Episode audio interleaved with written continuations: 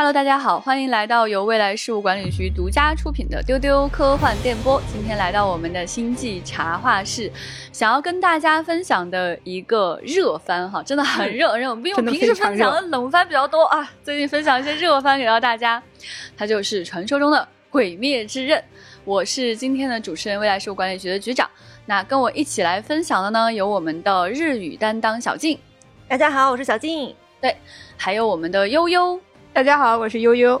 嗯，平时很少看日番的悠悠呢，这次也被拖下了水。他表示 会继续跟下去的。那这个作品啊，要说它非常非常的火，就首先想跟大家形容一下它到底有多火呢？小静，其实我觉得一个特别好懂的一个数字，就是它最后两卷的发行的数字。嗯，有道理。《鬼灭之刃》一共是二十三卷，嗯，好多，好多，感觉入了一个不得了的坑。其实你想想，柯南的话，它还可以，二十三卷就完结了。是的，是的，还是可以完结的。对，它第二十二卷的首印就有三百七十万部，首印哦，三百七十万。天哪！在它之前，就是这个记录的保持者是 One Piece，也就是海贼王啊。海贼王的第五十七卷，当初是首印是三百万部。哇，好厉害！第二十二卷已经很厉害了，三百七十万已经很厉害了，但。第二十三卷，也就是最后一卷，它的首印数是三百九十五万部，将近四百万。天呐，很多漫画整个系列都卖不到这么多。是的，是的，是的，是的。大家是不是对这个数字没有什么太大的概念哈？就三百万到底是个什么意思呢？朋友们，就是卖书这件事，毕竟跟点击量是不能比的，对对吧？我们现在说《三体》的销量也是千万级别的全球销量，那么它这一本书就有三百万的首印，而且呢，它主要就只是在日本卖啊。是的，这个。对吧？日本人口数量是很小的呀，所以我们这么一去一比呢，就觉得它实在是太惊人了，可能达到了说愿意看漫画的人人手一本吧。对，那这个作品呢，它除了漫画之外呢，它现在就有了番剧。对，其实我最开始也是看的番剧，嗯，在 B 站上面看的它的励志片，然后后来的无限列车篇，嗯，油锅篇，现在就是改编到这里了。是的，但是他已经确定今年二月已经发布说后面的会继续制作了。对这个漫画我还没有看哈，我看的也是这个番剧的版本。当时点进 B 站的时候，有一种哇，好多啊，我是不是 我是不是应该往后退两步？是，但是看了一小会儿，发现啊，已经看完了。就是没有想到，它其实总量并没有那么的大。对，尤其是你跟那些民工漫一比起来，可以算的是短小精悍的一个。是短小精悍，短小精悍啊！这个真的是，而且我就以为说这个东西它已经火了很长时间了，它是不是早就完结了？结果它完结其实只有漫画，那么它的番剧其实还在连载更新当中。就看那个油锅篇那个作品的时候，看着看着忽然没了。我当时就有一种，不会吧，我跟上时代的步伐了。你看着那个 B 站有很多很多集，但其实好多都是总集篇，就是这是日漫的一个特色，就是它因为到一个地方，它会给你总结一下，总结一下前面讲的是什么，你很开心啊，更新了，点进去一看，发现是以前的故事。那么在刚才提到的这个番剧里面啊，就提到了这个无限列车篇，它其实是个剧场版，对吧？对，它是二零二零年十月份在日本上映的一个电影。嗯。全球票房是有四点七四亿美元，它的日本票房是超过了四百亿日元，超过了前面二十几年一直在占据日本影史票房第一的《千与千寻》。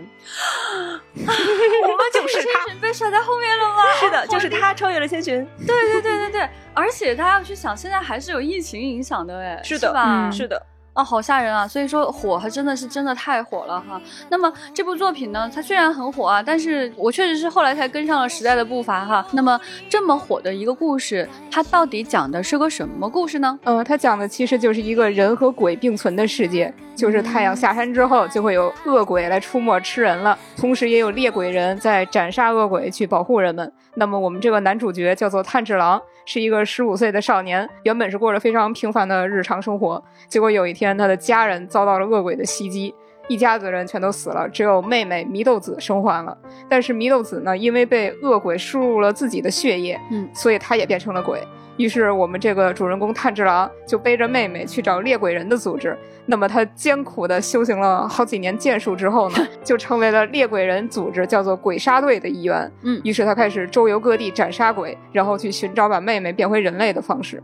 嗯。嗯，哎，没想到介绍的如此清晰啊！啊，是是这样的，没 错没错。他这个故事其实挺有意思的一个点，就是它设定是在日本的大正时代。哎，对，嗯，也就是说是一个慢慢迈入现代化的一个时代。对，大正时代就是一九一二年到一九二六年，它是日本历史上一个相对繁荣而且是百花齐放的一个时期。嗯，就是大正时代各种思想、各种风潮，还有人们的生活习惯在迈入现代，就一切都在交流、融合、碰撞。尤其是在这个《鬼灭之刃》这个漫画里边，它具体的一个体现就是，当时其实已经有火炮了，但是这个杀鬼的设定就是你一定要用武士刀去杀鬼。我很喜欢这个设定，因为冷兵器才是最终极的浪漫嘛。嗯，而且可以实时展现男主和其他少年的中二。哎，对，如果你是火炮的话，好像就哎没有办法像斩杀鬼那样的感觉出现了。这个故事在疫情期间真的受到了非常大的这个欢迎哈。等下可以大家讲讲为什么一个鬼故事会在这个时间受到这么大的一个欢迎。但在此之前呢，还是想问问两位，你们喜不喜欢这个故事？我其实最开始决定看，就是因为《无限列车篇》出了这个电影，嗯，我就觉得从电影入手应该比较简单，所以我就先去看了那个电影。嗯，那个电影确实是制作很精良，然后故事也非常好懂，就是容易入手。嗯，我看了那个以后就觉得还挺有意思的，所以又去补了动画。嗯，你喜欢吗？这个作品系列？我觉得这个故事可能我对它预期太高了 啊，这样子，就是因为太火了嘛。嗯，对，大家都说这是一个特别棒、特别棒，一定要看，一定要看。就在这样的反复的被安利之下，再去看了之后，觉得嗯，这好像。跟以前时代的丈夫比起来，也并没有什么出色的地方。说实话是这样的，不要来打我啊！这样子明白了。呃，但是这里面有还有一个信息，就是说，如果我从中间儿 入手的话，其实也是没有问题的。对，故事都是一段一段的。嗯，对。等下我们会跟大家再来剖析一下，为什么从中间开始看是完全没有问题的。嗯，我个人是非常惊喜。悠悠，哎，这个我觉得很有意思。哎，朋友们，首先要说一下啊，悠悠年纪非常小哈，大家是一个 老灵魂，然后最喜欢的是三国，然后每天给我们推荐的都是孙彦军老师的《眼睛里是星辰大海》。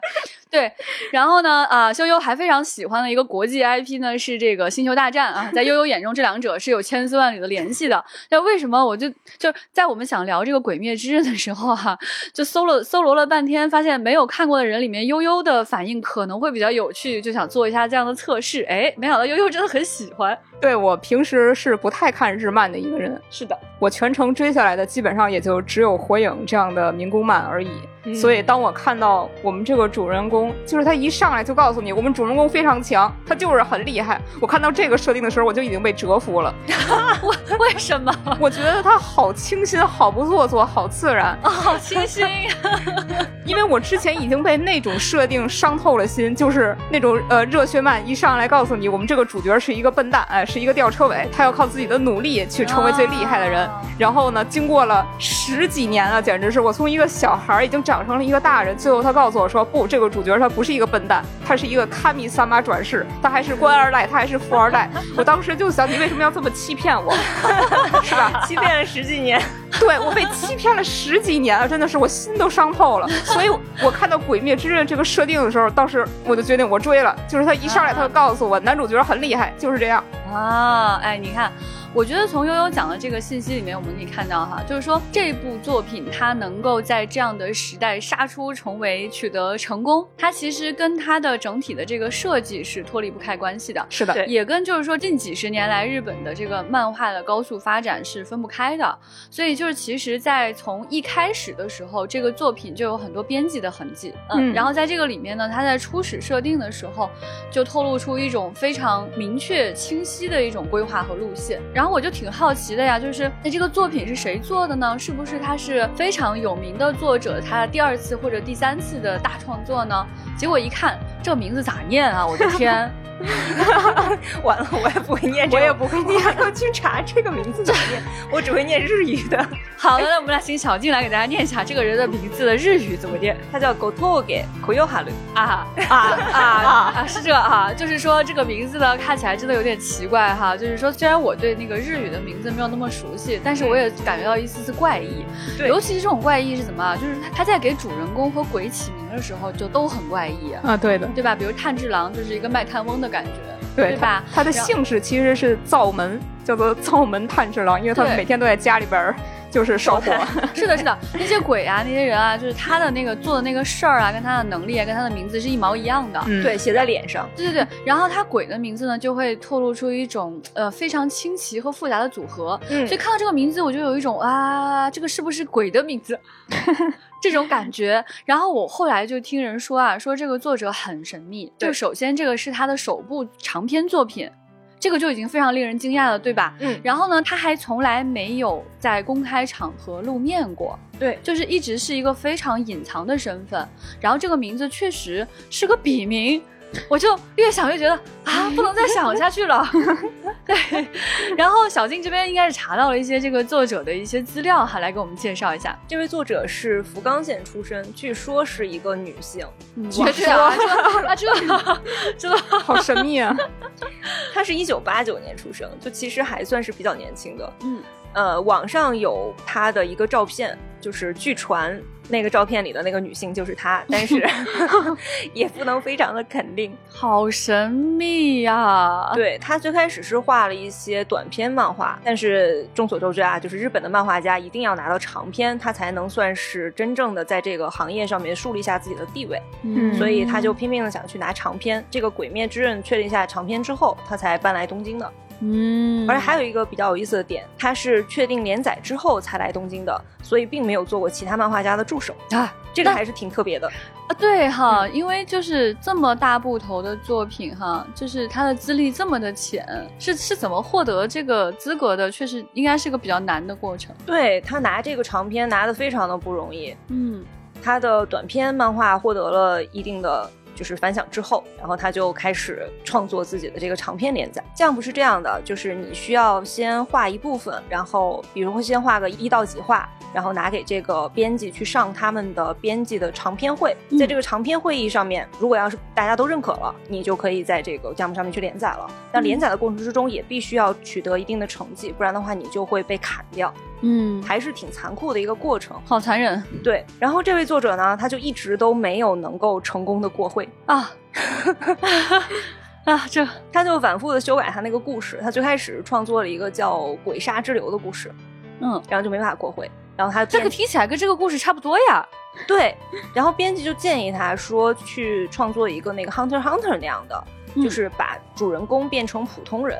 然后配上那种特别有特色的那种配角，然后他就觉得，那我可以把之前想好的一个配角改成主角，嗯，然后就觉得思路一下子就打开了，然后就有了《鬼灭之刃》。其实他开篇就还是一个很普通的少年，但是很快剧情就会推进到他是一个天选之子。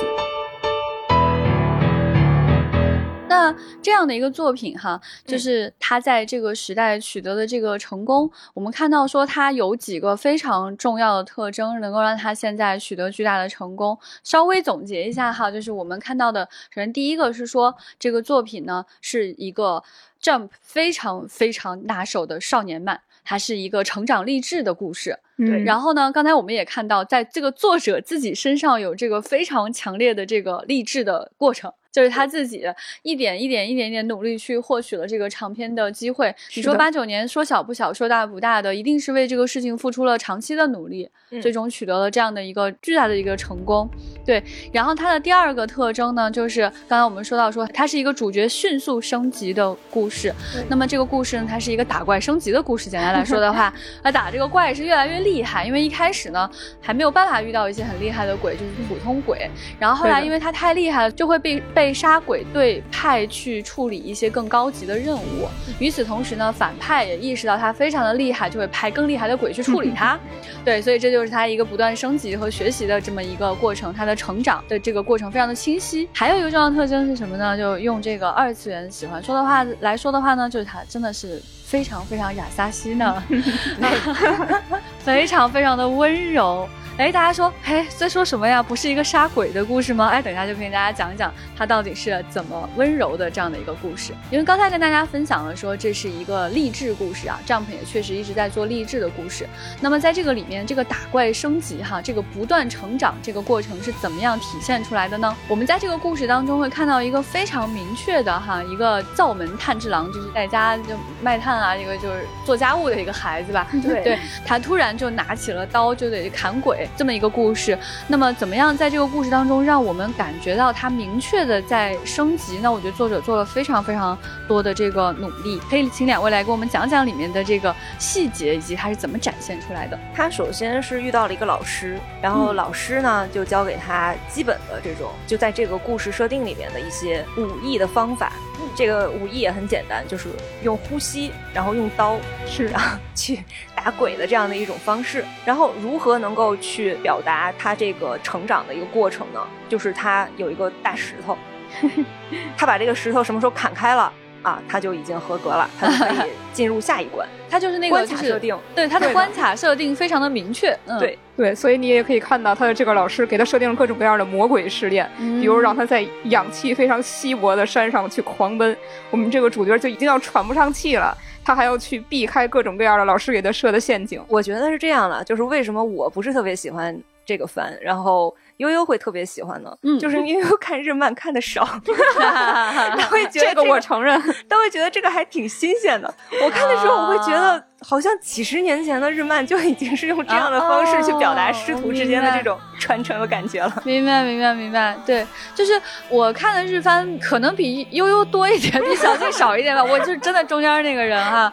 就是对于我来说呢，我觉得这个故事它虽然有它老套的地方哈，但我觉得它还是有很多创新的点。对，就是我觉得它一方面是对过去的很多成功经验的一个传承，嗯，另外一方面它它如果没有创新，大家也不会看个新鲜，啊，就也不会有三百万的。手印出现，说啊，我我去了解他最后发生了什么事，所以我觉得它里面还是有一些他自己独创性的一些信息点，让我觉得既中二又傻又有趣。对，比如刚刚小静提到这个呼吸这个问题哈，他为了去体现说这帮杀鬼人非常的厉害，他们能够控制自己的呼吸，我觉得哎，某一听很合理嘛，这是非常东方啊，嗯，对吧？就是金庸老师可能也会觉得不错，哎，你这个巧妙，对对，但是呢，他这个一个写法就很有趣，他一开始呢就是在这个空气稀薄。地方都很难呼吸哈，后来慢慢掌握了这种呼吸。这个呼吸还有个名字叫水呼吸，然后在整个水呼吸当中还可以进阶，哎，就可以哎掌握的越来越好，还有一些招式出现，对吧？对。然后后来呢，就发现说，除了水呼吸之外，还有一种更厉害的方式，叫做炎呼吸，就是火的意思啊。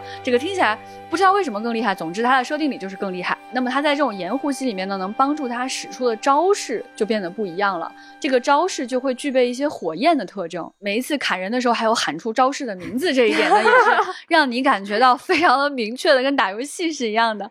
最好笑、最好笑的是哈，此处涉及剧透啊，这句话，他是什么呢？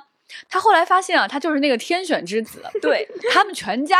都会一种特别高级的呼吸方法，叫做日呼吸，就太阳的那个日。啊，对，对对对。然后最好笑，它里面出现的这句话，我当时就笑喷了。他们说，水呼吸和火呼吸都是对日呼吸的拙劣模仿。好耳熟啊，这句话。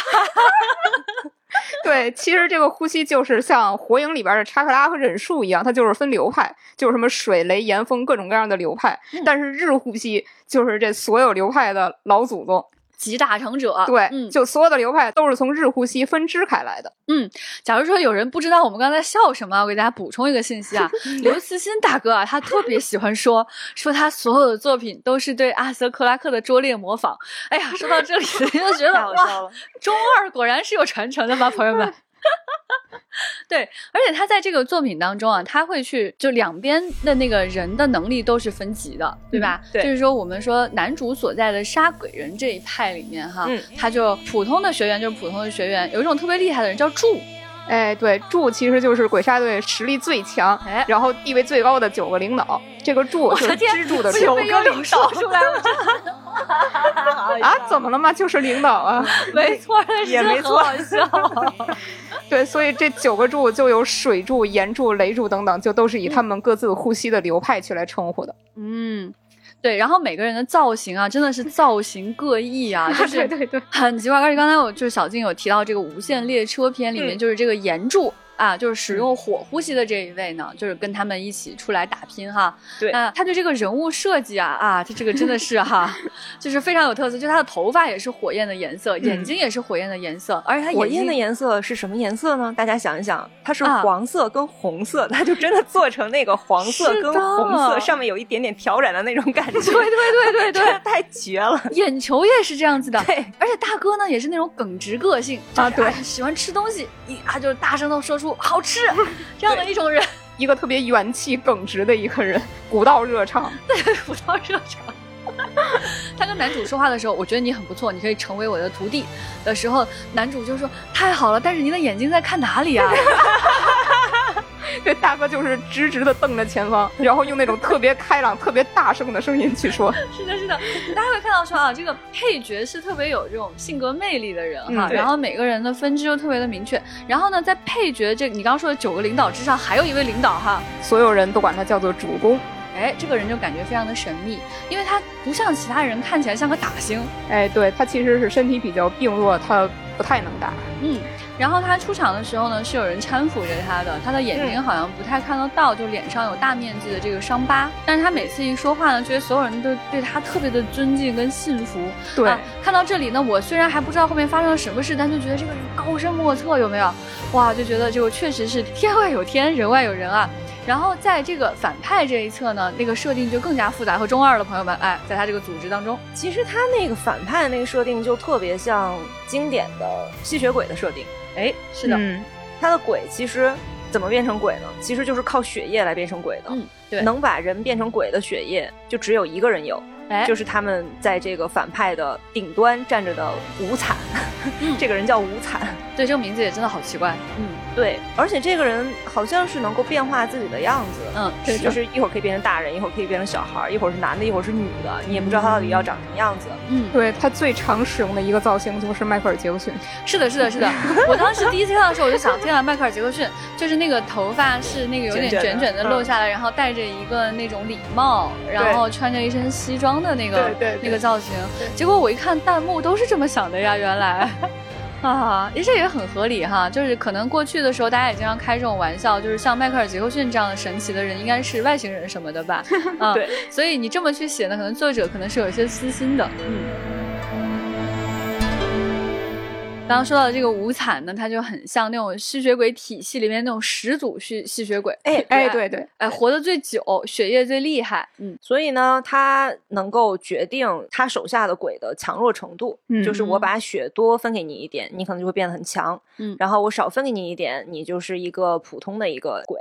好过分啊！感觉他们不是很需要修炼啊，我们这边很努力在工作哎，哦不不不，你必须工作到最顶端，他才会看得上你，才勉强的施舍给你一点儿血。哦而且这个人好会 PUA 啊，就是哎呦，我觉得，对啊对对对对，是的，是的，是的，我 觉得大家已经很努力了，然后他还是一下子一下子就把他们全杀光了，真的是 很凶残的一个人，对，嗯，不讲道理。不讲理，我们主公就很讲理，因为主公确实是我最喜欢的一个角色。主要主公这个称呼你比较喜欢吧？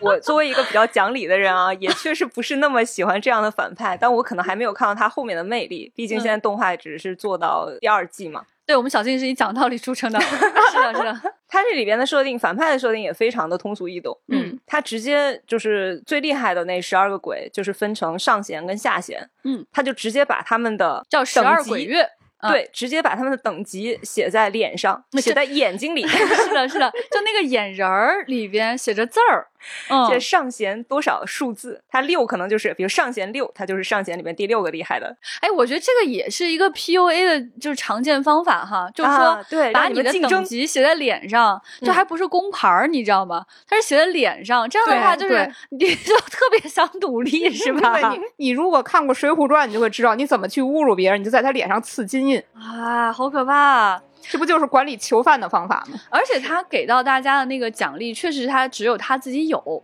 嗯，就是不像是说你要是就是在公司里面还能给你发钱，是吧？他这个就是说，他不是用一种流通性的东西给大家做鼓励，或者是还有什么惩罚方法也都比较可怕，就是杀了你，很简单。而且特别，嗯，而且特别可怕的是，他其实奖励的那个东西也并不是一个完全的奖励，就也是很可怕。对对对，他把血多分给你之后，你不一定能受得了，你很可能就暴血死掉了。而且这个死掉的方式也非常的可怕，就是确实那种感觉，就是会融掉，整个人融掉。是的，是的。说到这里，一定要提醒大家哈，我在这个 B 站上观看的时候，他第一页就这个提醒说，建议十六岁以上观看。对，嗯，在他这个鬼的体系当中啊，就是男主去杀鬼的时候啊，也会经常遇到这种问题，就是说来了一个人，然后男主的心理活动特别多，哎，这个好难打呀，我应该用什么样的呼吸？我应该怎么躲？哦，这个很坚韧的这个蛛丝，哎，我应该怎么办呢？就特别多的心理活动，你就觉得。确实很难打。你在你的内心几近崩溃的时候，但你觉得我们男主真的不行了的时候，这个时候他突然使用了某种呼吸，哎，使出了一个没有看懂，但是看起来很炫技的，然后周围画了很多水，就是特别那个，就是神奈川那种感觉的那种水海浪的那种感觉的，呃，突然出现，然后就突然把对方杀掉，你觉得哇，好难，历尽千难万险杀掉他了。但这个时候来了一个柱，就咱们就是杀鬼人这一派的柱。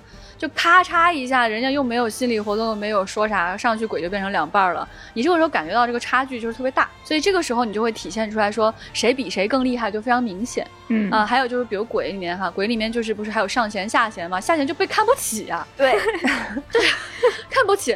而且呢，就是当他想进阶的时候呢，啊，他们这个无惨就是刚刚说的这个始祖鬼，他就。有的时候可能会愿意杀了你，就是你一句话没说对就把你杀了，对吧？然后你就发现说，一个在我们男主面前看见的一个根本就打不过的鬼。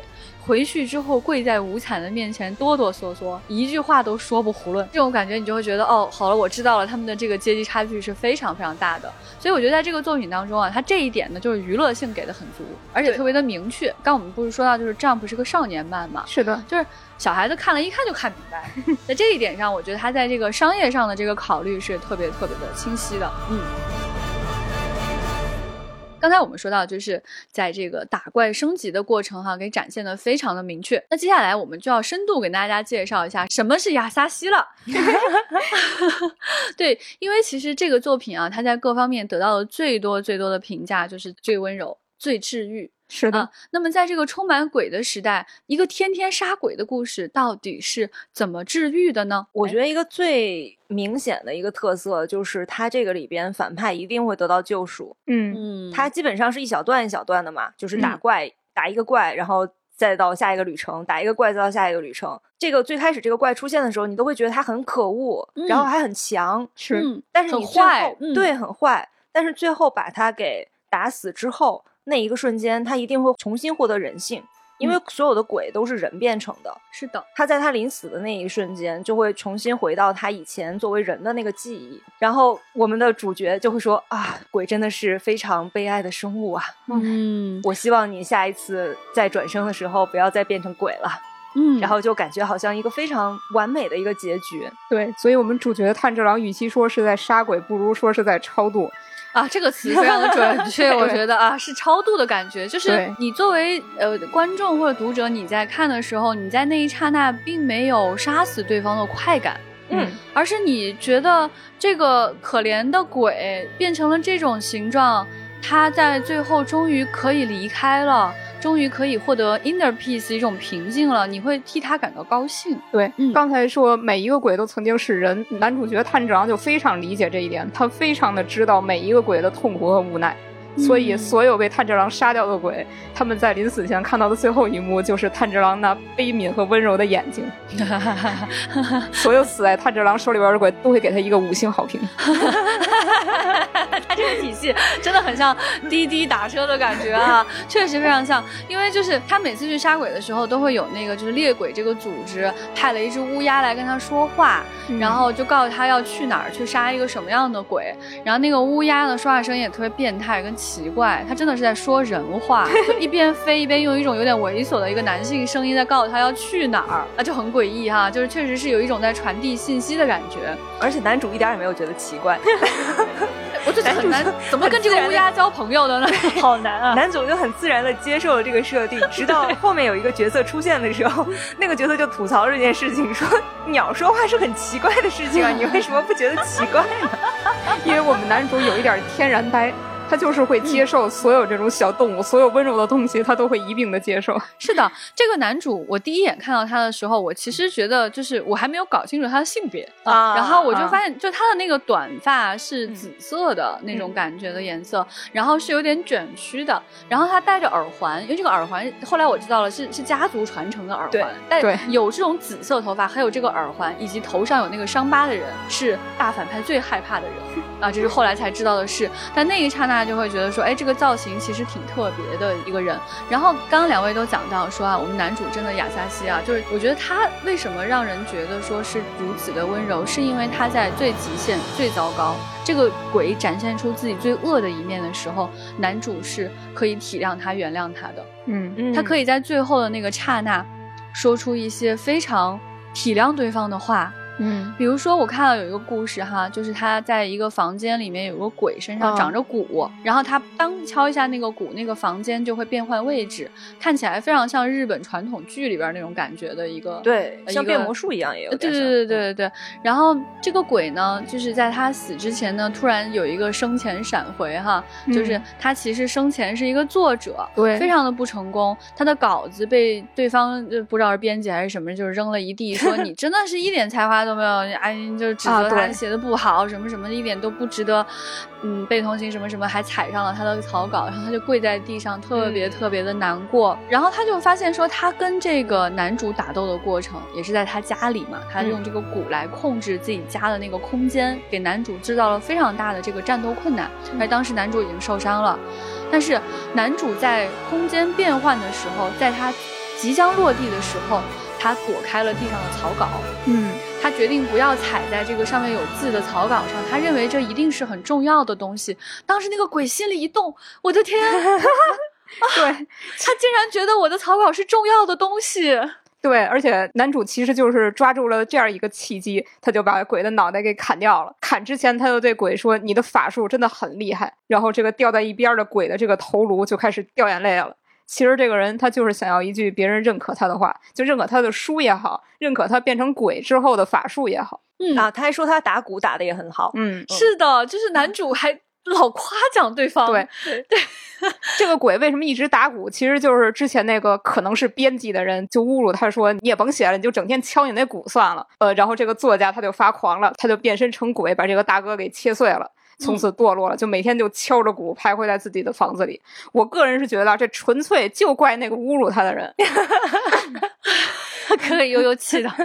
嗯，所以就是这个故事啊，当时就是觉得说啊，男主心底的这种温柔、这种善意啊，在这样的这种到处都是鬼的环境里面，真的是闪着光的，很动人，很动人的。嗯，这里我就必须说一句啊，就是我们未来局的编辑是绝对不会让这样的悲剧再次发生的。是的，是的，没想到突然到这里，对吧？你看之前那编辑。你说他就算人家真的写的不咋地，你退稿就是了，你何必去侮辱人家？你去戳他的那个命根子、那个精神支柱呢？对对，怎么能把人家稿子扔在地上就踩呢？这真的确实是有点过分，对吧？所以呢，我们有一个专门发表科幻小说的公众号，叫做“不存在科幻”，好顺滑。呃，如果你非常喜欢创作呢，那欢迎你来给我们投稿，我们的编辑会非常认真的去阅读每一篇来稿，然后给你写非常详细的分析和建议，在公众号的聊天框输入投稿。就可以查看投稿的规则了。如果你暂时还没有达到发表的标准，我们还有一个专门的创作群，你可以跟其他作者一起去组成一个写作小组，然后我们会定时组织比赛，编辑呢也会在群里边经常给出建议。最终的目标就是帮助你过稿，这才是真正的编辑。对啊，我的天，这有没有太奖了，好顺滑的广告啊，浑然天成。再给大家重复一下，我们那个公众号叫“不存在科幻”，然后如果你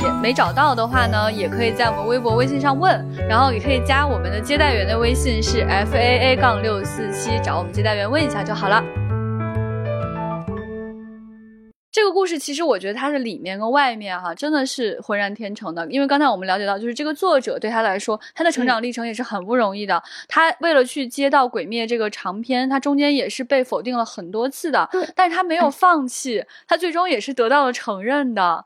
所以我最后就想，哎呀，那个无头鬼，他最后得到了那个承认，他突然慢慢的就是消失了，变成了灰，就是扬起来了那种感觉，就觉得说啊，真的是找到了自己的 inner peace，去了一个更美好的地方。对，这个作者确实不能算是一个非常天才型的，但是因因为我们这个时代有藤本树这种天才型的选手嘛，嗯，他不能算是非常天才型的，但是他确实是一个努力而且能够听取编辑的意见，然后慢慢的一步一步向前进阶的这样的一个创作者，这其实也是非常困难、非常少见的了。是的，是的，就是有天分和努力也是不冲突的，对吧？嗯，对。你看，像你刘慈欣大哥，大家都很喜欢刘慈欣大哥，他其实也是很努力的，而且也是很愿意听取编辑的意见的。就不管编辑说的这个话对他来说是不是真的能去做出这样的改变，但他还是很愿意听的。而且大家也可以看到，就是在他的这个成长历程当中，哈，在他不断写稿的过程当中，他也是被拒过稿的，然后他的稿子也是几经修改的。他在写这个短篇到长篇的过程当中，也听取了大量的编辑的建议和读者的建议的，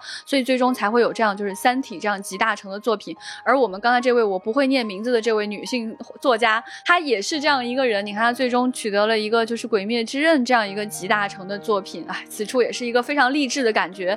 为什么有这样的感觉呢？是因为 Jump 本来想做的就是这样的事啊，他就是想要给你一种励志的感觉，让十几岁的少年在这里获得中二，获得熊熊燃烧的中二之火。而且我一定要说一句，Jump 的编辑也是很好的。故事肯定不是来自于他跟 Jump 的编辑打交道的经历。对，像那样的人渣还是很少的。他一直都拿不到长篇连载，在二零一五年的时候，他甚至说，就是如果再拿不到连载的话，我就不做漫画家了。啊，所以其实是在编辑的不停的努力之下，编辑就告诉他说：“那你要画这样编辑的鼓励，对，你要画 Jump 的读者喜欢的、能看懂的故事，因为 Jump 的读者基本上都是中小学生。”嗯，然后就替他找元素。他第一部漫画里边是关于这个大正时代，有刀，有吸血鬼。他说：“那你就以你这个最擅长的这些元素，然后画一个比较通俗易懂的故事。”嗯，这个其实就是最开始鬼灭的一个雏形。嗯，也就是说是有优秀的编辑在旁边帮助这个故事才最终才能够成型的。对，一个成功的故事肯定编辑和作者是相辅相成的。嗯，是的，是的，是的。所以就是《Jump》这么成功的一个杂志哈，它里面得有多少的人才能够帮助这样的创作者脱颖而出？是，嗯。刚才我们讲到说，这个是绝境中的非常亚萨西的各种各样的选择哈。小静这边有没有什么例子可以分享一下？我觉得这个男主最终极的他的温柔的表现，就是在那个无限列车里。嗯，无限列车是一个能够操纵梦的鬼，这个鬼能够让你做噩梦，也能让你做好梦，它也能够进到你的梦里。无限列车里，这个鬼就操纵普通人进入到鬼杀队的。几个成员的梦里，嗯，然后想要去破坏掉他们的精神内核，嗯，至于这个到底为什么是这样呢？啊，没有什么原因，它就是这样的设定，对，其实也蛮合理的，嗯，不同的人进入到不同队员的梦境之后，你就会发现他们的个性会非常的不一样。比如说那个大哥炼狱的话，他那里面也是一副就是燃烧的样子，对，就到处燃着火。刚才说到那个头发是火焰颜色，眼睛不知道看哪里的大哥，嗯，熊熊燃烧。然后我们的主人公呢，他的就是一片的蓝天白云，嗯，然后下面就是平静的海面，就是整个一进去，这个太不可思议了，这个凡人就被感动了，就已经被感化了，说哇，怎么会有这样的人？怎么会有如此宽广的胸怀？是的，是的，就非常的澄澈。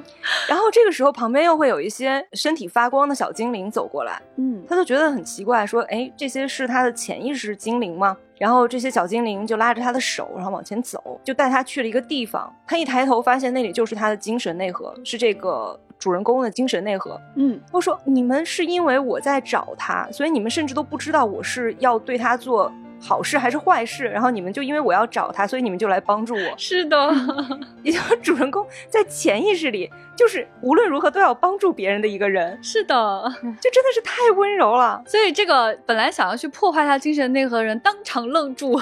对，当场就崩溃了，当场就被超度了。对，而且最后就是鬼杀队其实是在这个就是反水的普通人身上得到了很大的帮助。对，嗯，就觉得说，OK，这个设定真的是太极致了。就是我们知道人可以温柔哈，你可以知道人可以有一些美好的选择，但是呢，确实是你的内心真的是能一片澄澈的吗？啊，一般人其实都是做不到的，更何况说在外面来了一个外力的情况下，你根本不知道他是敌是友。他在寻找一个东西，你就带他去带他去那个你最重要的东西面前。对，那他实际是想要破坏他，所以这样的选择其实是普通人做不到的选择。所以我们男主才如此的特别，他有很强的这个主角光环在身上，他能做出那种极其彻底的。绝对极端的温柔选择，我觉得男主还有一个令人敬佩的地方，也是普通人做不到的。嗯，就是他虽然他很温柔，他很怜悯鬼，但是他一直坚持。他是正义一方的原则，就是斩杀鬼。他要斩掉这种悲剧的连锁，不让更多家庭因为鬼而变得支离破碎。无论这个鬼有多可怜，他是不会动摇男主杀鬼的意志的。嗯，所以男主他这个温柔，他不是那种狭义上的亚萨西，他也不是傻白甜圣母。我认为它是一种霹雳手段显菩萨心肠。霹雳，哇，好，因为语言体系真的是太有趣了。而且男主非常有原则，男主的原则就是你有没有杀过人。对，如果你变成鬼以后杀过人的话，我就要杀了你。对，之前那个打鼓鬼就是这样，他对这个鬼说：“你很强，我很同情你，但是我不能原谅你杀过人。”嗯，是的，所以男主的这种温柔，就是因为他认识了世界，所以他怜悯众生，这是一种真正的强者的温柔。嗯，那这个男主其实还有一个非常重要的人际关系，就是他的妹妹，就他总是背着一个箱子，然后里面装着他的妹妹。啊，大家听起来觉得有点恐怖啊，不是这样子的哈，因为他妹妹呢不是变成了鬼了吗？前面说，然后呃，但是我也不太清楚这个设定为什么这样，总之他可以变小变大，他可以变成一个像小孩子那么大，可以装进箱子里面，然后它呃实现自己鬼的力量的时候，就变得非常的。强壮高大，然后其实也是很能打的一个女孩子哈。那么这个男主他平时除了杀鬼之外，他人生的最大的愿望就是希望妹妹有一天可以变回去。那么他之所以一直愿意保护他的妹妹，除了亲情之外，妹妹是完全没有打破过他的原则的。是的，就是这个妹妹从来没有吃过人，在任何艰难的选择下，她都没有选择去吃人。所以这一家子真的是很了不起啊。嗯，那他这个。亲情关系其实也是非常可圈可点的。这个妹妹的设定其实真的身上有很多不合理的地方啊。除了局长刚才说的那个，她可以变大变小之外，她还是个永动机。嗯，她也不吃人。我最开始还以为她会喂她一些别的什么特调的一些东西，食物或者别的东西。对对对对对。结果她给我的解释就是睡觉。她恢复体力的方式就是睡觉。她睡两年。对我当时也这种感觉，就是我觉得你们在逗我。对她睡两年就变成一个特别厉。厉害的鬼了，然后他打打完激烈的战斗之后，然后就是又恢复睡觉，然后就是又会变小，然后睡觉。这哪里是鬼？这是仙女。对呀，而且变大变小也很奇怪呀。是的，就是没有任何一个鬼是这样，而且它不会说话。别的狗都会说话，它不会说话，到底为什么呢？哈，对。然后这个动漫给的唯一的一个解释就是说，Nezuko 是很特殊的，它是非常特别的。好的，都是天选之子。这一句，对。那我我我想说，就是这个形象哈，就是绝绝子，就是什么呢？就是它其实是一个非常典型的，就是呃，这个日漫当中五口那种形象，对，就是不说话。然后他甚至不说话到什么程度？不仅他是自己是无言的，因为他是鬼，大家防止他吃鬼。就给他做的造型是他嘴上叼了一节竹子，嗯，对，然后他全身穿着那种日本的传统服饰，粉色的那种格子，非常非常好看。然后他后来呢，就成为了大家争相去 cos 的一个角色。除了一些女孩子 cos 这个形象之外，我有一次看到一个很可爱的 cos，就是有一个日本的爸爸，他 cos 成男主的形象，然后他让他的小女儿 cos 成那个缩小了的米豆子的形象，对，然后他就背着自己的。女儿，他自己做了那个箱子，他背着他自己的女儿去参加漫展，然后就有人拍到，就是一打开箱子，里面有个小姑娘，那个小姑娘可能不知道自己在做什么，就一开门就，嗨，好高兴，对，然后他就跳出来满地跑，然后他爸爸就在后边追他，就觉得好可爱呀，太可爱了，太可爱了。所以这些形象设计啊，我觉得其实是说在一开始就想得很清楚，我准备让大家 cos 他们了。对，他还有一个角色是也是很人气，就是头上有只蝴蝶的，也是一个呃虫之助。嗯嗯，他的那个其实我当时看到的时候，我就在想，这就是为了 cos 准备的吧？对呀，特征特别特别的鲜明。对他那个头上有一个巨大的蝴蝶，然后他穿的裙子和衣服都是蝴蝶的造型。对，然后他整个张开他的手臂的时候，就像蝴蝶展翅一样。我就在想，天哪，一定有一群人已经决定要 cos 这个形象了。对，还有另外一个很有人气的角色是阴柱。阴柱的特征就是华丽，特别华丽的一个帅哥，因为他是忍者出身，所以他带着一个护额，那护额上就是那种闪闪发光的宝石，粉色的大钻石，然后满身都是就金项链、金戒指什么的。然后美甲特别好看，我看到那个美甲我已经想学了。对，而且那个大哥是那种就是露出他的肌肉手臂哈，就是身材好的人肯定会特别想去 cos 这个形象。对他说话也是啊，我现在要华丽丽的开始进攻了。他好喜欢说华丽这个词呢。嗯。而且我觉得很了不起的一点哈，就是有的时候他们为了让这个人，就是让大家更愿意 cos 他，甚至在脸上会画一些那个花朵和形象。嗯，你像比如说刚刚我们提到的这位啊，华丽丽大哥，他有一只眼睛上就有那个红色的一些花纹。嗯，那这个就我觉得 coser 会特别特别 pick 这种东西哈，就在脸上可以有这种特征。另外像那个还有一些反派形象，我觉得 cos 起来也是非常绝绝子的。就比如说那个蜘蛛，我觉得很多人肯定会非常害怕蜘蛛啊。对，我对对，我我问了很多人，大家大家都表示非常。害怕蜘蛛，但其实，在那一集当中，他的那个可以操控蛛丝的一些鬼的那个形象非常的漂亮，就是他们非常非常的苍白，然后在脸上呢画一些红色的那个点状的一些油彩，让人每个人都非常具有个性特征，一头白发，一袭白衣，然后脸上有红色油彩，就你你都不用看那个画，你就想想，在你的想象当中，它就已经非常非常的鲜明了。对对，然后这个地方想跟大家讲的是什么呢？就是这个男男主还有两位。朋友 啊，他不是一个人去打怪，他除了背着妹妹之外，还有两个特别不靠谱的朋友。这两个朋友呢，性格可以说是非常非常的极端，而且这两个人呢，就是他们的人气绝对不亚于男主。就是在这样的这个呃漫画当中哈，他往往是有一些配角形象人气远超主角的。这两个配角形象呢，其中一个形象呢，是我在看整个。这个系列的动漫之前就看到有人在 cos 他了，就是那个猪。呃，这个猪呢是男主角的小伙伴之一，叫做伊之助。是的，你也可以谐音叫他一只猪。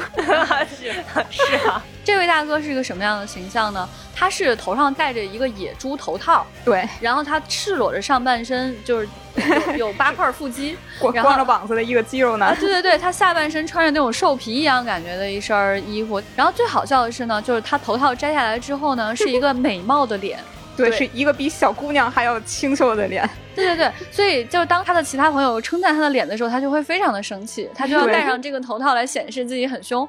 而且他这个头套也很好笑，就是这个猪，他戴这个猪头套，这个眼睛啊，就不知道在看向何方。啊，结果在战斗当中起到了作用，因为鬼呢，他就是要盯着你的眼睛，他才能够让你进入梦境嘛。那个鬼，对，无限列车里是这样，就是因为找不到那个猪的眼睛在看哪里，所以一直没有办法催眠他。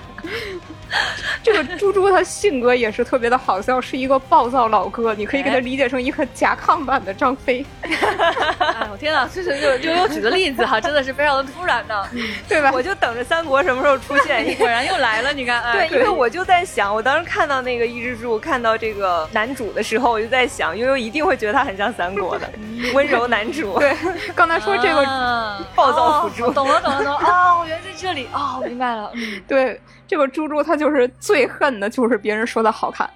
第一次就是摘头套的时候，男主。咱们炭治郎就赞美猪猪说：“你这个脸非常的白皙，很小巧，很好看。”猪猪说：“我杀了你！”对，特别好笑那里。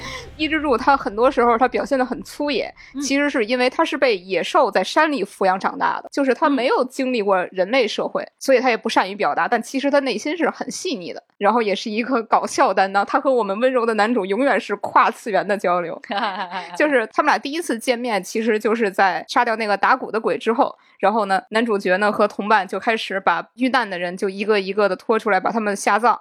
然后呢，猪猪就问你们在干什么？然后男主角就说下葬啊。然后。猪猪说：“为什么要把人类的残骸埋在土里？不能理解。”然后呢，所有人就吐槽说这个人不太正常。但是男主角就问他说：“你是不是伤口很疼？”那确实埋葬是一个比较累的活儿。如果你不 就是如果你不能忍受的话，那我们可以帮你做，你就休息就好了。但其实男主他真的是真心实意的，他在体贴去关心猪猪。然后猪猪就以为是激将法，然后他就立誓他要比所有人都埋人埋的更多。对，然后在后面的一些修炼当中，哈，只要是但凡可以有比拼的地方，猪猪就一定想赢。对，嗯，猪猪一直在说你们能做到的事情，我也能做到。而且他有一个非常有特色的一个台词，是他一直他一直在说“猪突猛进 ”，这“球头自谋心”。其实“球头自谋心”是日语里一个类似于成语的一个词啊，是吗？嗯啊，对他这个“猪突猛进”就是形容一个人非常的莽撞。哦，就是想事情不把它给规划的非常的完美，然后就会就会去执行它。对他基本上就是靠直觉，因为他在山里长大，他有野兽的那种本能。他其实就靠这句台词已经告诉你，这个伊之助是一个什么样的一个人了。他就是一个猪突猛进的人。是的，是的。对，但是猪猪也是一直在成长，就是他跟他的小伙伴组了队之后呢，他也在慢慢的学习应该去如何和人类相处。是的，所以这个组合当中，除了这个男主和这个猪之外，还有一个人，他也非常非常有特点。还有一个角色是叫我妻善意，对，这个名字也是非常的清奇。而且他是一身金色的衣服，一头金色的头发。嗯，他出场的时候，我其实还没有觉得很奇怪。嗯，他后面解释那个金色头发的时候，我才 开始觉得奇怪。因为你想，大正时代为什么会有一个人顶着一头金色的头发呢？他其实是一个普通的一个乡下的小孩儿，然后被。算是骗婚吧，就是被骗骗走了很多的钱财。对，所以他出场就是会跟女性有很多的关系。他名字里有一个 妻子，嗯，对。然后就有一个老头儿，然后看到他就说：“你来跟着我吧，我来跟你一起生活。”但其实这个人是一个以前的一个柱，所以他其实是为了把他给训练成一个。呃，鬼杀队的一个成员，所以才把他给呃收养起来的。然后这个人就什么都学不会，这个这个这个我季善意就什么都学不会，就就怎么练都练不会。然后就爬在那个树上，然后说啊，我不行了，我不行了。这时候一个雷劈下来，结果他就变成了金发，从此就变成了金发，然后从此还学会了雷之呼吸。对，他就有了这个雷之呼吸。对他就是以那种非常胆小、非常喜欢女孩子的那种形象出现的这么一个人。就胆小到说，就是看到鬼就开始胡喊乱叫。就是你，你想到这种杀鬼的过程当中啊，其他人都是一脸正义的，即使是我们男主还在不太行的阶段，也是在心里就是琢磨事儿，慢默默琢磨我从哪儿去砍对方呢？但是这个我惜善意这位朋友，这位金色的头发这位朋友，就是一直跪在地上哭啊，一边哭还一边大声的喊，好害怕。对，对他真的好鲜明啊，这个人。但是他很胆小呢，他其实又有原则，嗯他并不会简单的。去逃跑，他决定要做的事情一定会去做。就那个打鼓的那个鬼那一段，炭治郎就把他的箱子，也就是装着那个装着妹妹的箱子放在了外面，然后就告诉我季山一说，这是里边是我非常非常重要的东西，你要帮我保护好。然后他就进到那个屋子里边去打那个鬼了。嗯，这个时候另一个主角刚才说的一之柱来了，一之助来了以后，他就脑子不是很清楚嘛 对，他就发现那个箱子里边有鬼的气息，他就要去劈那个箱子。然后我季山一就一方面觉得这个人哇。真的好可怕呀！但是他又觉得那炭治郎是我的好朋友，他告诉我说这里边有他重要的东西，所以他就抱着那个箱子，然后就任由他随便打，但是就是不躲开。对，就被那个伊之助打的鼻青脸肿，他就死死的抱住箱子，啊！最后男主从里面走出来，看到的时候觉得好感动啊！我的天，是的，所以就是这个人，你看他极端的胆小，所以在他爆发力量的时候，你就会觉得特别感动。对。然后他其中有一段我真的是有被深深感动到，就是他在跟蜘蛛打斗那一段。他完全打不过蜘蛛，他光是看见那些鬼变成蜘蛛，他就已经走不动道了，就不要说开始战斗了。那他不知道为什么有个神奇的技能，就在他昏睡过去之后，可以使出一些绝杀技能。对，然后在他的弥留之际啊，他中了毒之后，弥留之际就开始闪回他过去跟爷爷训练他的这个经历。他就说，虽然我特别不行，虽然我屡次逃跑，爷爷都把我抓回来，但是呢，我就会非常非常感感激这个一直相信我的人。比我自己还要相信我的那个人，我特别希望自己可以用尽全力去达成他的期望。我希望不要去辜负那个一直比我还要相信我的那个人。哇，我觉得那个地方真的是有好感动，好感动啊！你这么一比，也觉得啊，可能是那个比作者还相信作者的编辑呢，有可能，有道理。他身上还有一点很好笑，就是他睡着之后或者被打晕之后，会爆发出另外一个人格，那个人格会使用这个雷之呼吸，他醒的时候是不行的。对对对对对，所以是，但是 他只会一招，是的，是的，这个很好笑。那个鬼跟他打的时候，打了几招以后，就发现你这个人就只会这一招吧，只会那个一之行，只会那个雷之呼吸一之行，就反复反复用。他的这一招也可以算是必杀技，很多时候他其实并不需要用太多次，就是一招就秒掉了。对，是。所以猪猪就经常吐槽，他说：“你最好还是睡着吧，你睡着比醒了有用。”是的，是的。所以大家可以看到哈，就刚刚我们举了很多的例子啊，这个主角和配角啊，这些鬼啊什么，就觉得哇，这些设定真的都很很极致，很极致，就它的娱乐性极强。嗯，就你光是去看这个热闹，你觉得特别热闹，你忽略其他所有因素，光是在这一点上，我觉得都是足够抢眼的，能够让它通向成功的哈。当我们说到那几个让人特别想 cos 的角色，而且你还可以跟朋友一起 cos 啊，比如跟女儿一起 cos 那个主角跟妹妹啊，然后你可以拉两个傻子朋友。跟你一起 cos 一之助和那个善意呀，对不对？就大家可以组成一个组合。那么，在它这个里面的这个鬼的设定啊，我觉得也是非常非常的极致的啊，有一些东西真的是有自己的创新的。嗯，咱们前面也提到过的那个蜘蛛鬼那里就印象很深刻。嗯，他是一家人。对。我最开始真的以为是生了一窝蜘蛛，这个好恐怖啊！说到这里就觉得身上有点那个难受。嗯，我我现在已经发不出声音了。他前面就是在说什么爸爸很可怕，说如果就是他就威胁那个妈妈嘛。最开始你会觉得那个妈妈蜘蛛很厉害，然后这个时候有一个小蜘蛛就过去跟他妈妈说说，如果你要是再搞不定他们的话，爸爸就会来了。嗯，这个时候我就会以为那个爸爸蜘蛛很厉害。对，剧透预警。这个蜘蛛家庭实际上都是其中的一个小孩搞出来的，他就是想要我们所说的羁绊这种东西，嗯，他就想要家庭的羁绊。所以他给自己找来了爸爸，找来了妈妈，找来了姐姐、妹妹，就是自己组成了这样的一个蜘蛛家庭，并且给他赋予了一些规则，在这个规则之下，然后去指挥着这样的一种家庭，他就觉得这样的生活就是一个家庭的生活了。嗯，他这个其实是一种挺扭曲的认知。嗯，是的，是的，嗯，但是那个画面给你的冲击力还是很大的。非常的阴冷恐怖，嗯，然后在整个经历了这个阴冷恐怖的过程之后，他就会有一个闪回，告诉你这个孩子他为什么这么需要羁绊，是因为他生命中太缺太缺这样的东西了。在他变成鬼之前，他以为自己的爸爸妈妈抛弃了他。所以他非常非常的伤心，他当时就变成了鬼之后，就杀了自己的爸爸妈妈。对，但是他终于理解到说，其实父母是爱他的。嗯，在那个时刻，他就一直非常的自责，处在一种极度扭曲的心理状态当中。所以他就到处去搜罗了一些人，把这些人变成自己的父母和姐妹，跟自己生活在一起，想要去形成一种新的羁绊。而且这种羁绊这种东西啊，其实跟蛛丝这种感觉是扭在一起的。是的，是的，非常非常的高明。到了最后，在男主的视角里面和在观众的。视角里面，你既是痛恨他的，也是很同情他的。嗯嗯，每次都一定会达成这样的结局。那悠悠这边有什么印象特别深刻的鬼吗？我觉得最深刻的就是《无限列车》片当中的那个火车鬼，因为是的，我当时就有一种特别想推荐给韩老师看，看了一段之后，我觉得还是不要让韩老师看，他可能会觉得很害怕。对，因为之前出现的鬼呃就是鬼而已，但是这位鬼他是把惊悚推理要素的火车，它和传统志怪元素鬼给结合了起来，那就是惊悚翻倍。嗯，是的。这种程度的韩老师都会害怕吗？我觉得会，他就是那种典型的开车不晕车，坐车晕车。是的，是的，笑死了。对呀，上次不是有讲到说说伊藤润二天天画恐怖漫画，但自己就是什么都很害怕啊。我觉得韩老师、韩松老师也是这样，太生气了。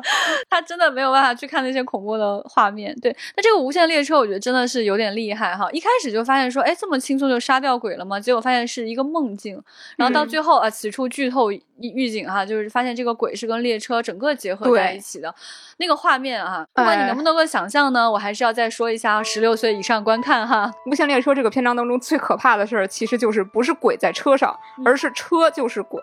最后主角把车头整个给切碎，然后露出下边巨大的颈部的肌肉组织还有骨骼的时候，确实那个视觉冲击力是有那么一点儿强。而且这个鬼他是非常病娇的一个人，就是我们 那个我们之前说的那个大 boss 无惨，之前是想杀了他，然后这个鬼就说啊，求您快点杀了我吧，我活着的意义就是要被您亲手杀掉啊！然后 无惨都震惊了，哎呀，哎呀，真的是。大 boss 都震惊了，说：“小伙子，你够变态，我很欣赏你，我愿意把力量分给你，让你变得更强。”这个鬼就是所有被杀掉的下线鬼当中唯一一个存活下来的，嗯，比大 boss 还要变态的一个人。对这个地方，我觉得还是有挺大的一个创新成分在里面的。因为首先第一点就是男主他整个这个励志片里面，男主成长历程当中，他在村子里面嘛，对吧？嗯，然后你就会觉得说，这一定是古代吧？嗯。等他到了城市之后，你发现说什么还有列车？对，终于才知道说啊，这个时代的描述是跟前面的那个感知是有差异的。哎，然后咱们这个猪突猛进的，刚刚说到这个头上戴着猪头的这个这位朋友，因为一直在山里长大，根本没有见过列车这种东西，他上来就觉得他觉得列车是一个坏的东西，他要去打他。当时所有人就拉住他说：“你不要发疯啊，这可是没办法跟他解释，对，没法解释。”但是万万没有想到，最后猪猪成了一个大预言家。这个列车确实是 怪物。还是猪说对了，对啊，我还有一个印象很深刻的一个鬼是在油锅篇里边，油锅篇里面有一个非常漂亮的女鬼，而且她也非常厉害，她是上弦。上弦鬼是前面也交代过这个设定，就是他们在一百多年的时间里边都没有更换过人，更换过鬼，相当于是啊，对对对对对，就是活了一百多年也没有被人打败过。嗯，对他们打死过很多的柱，但是完全没有被打败过，你就知道这个女鬼一定很厉害。但是她好像三两下就被这个男主给制服了。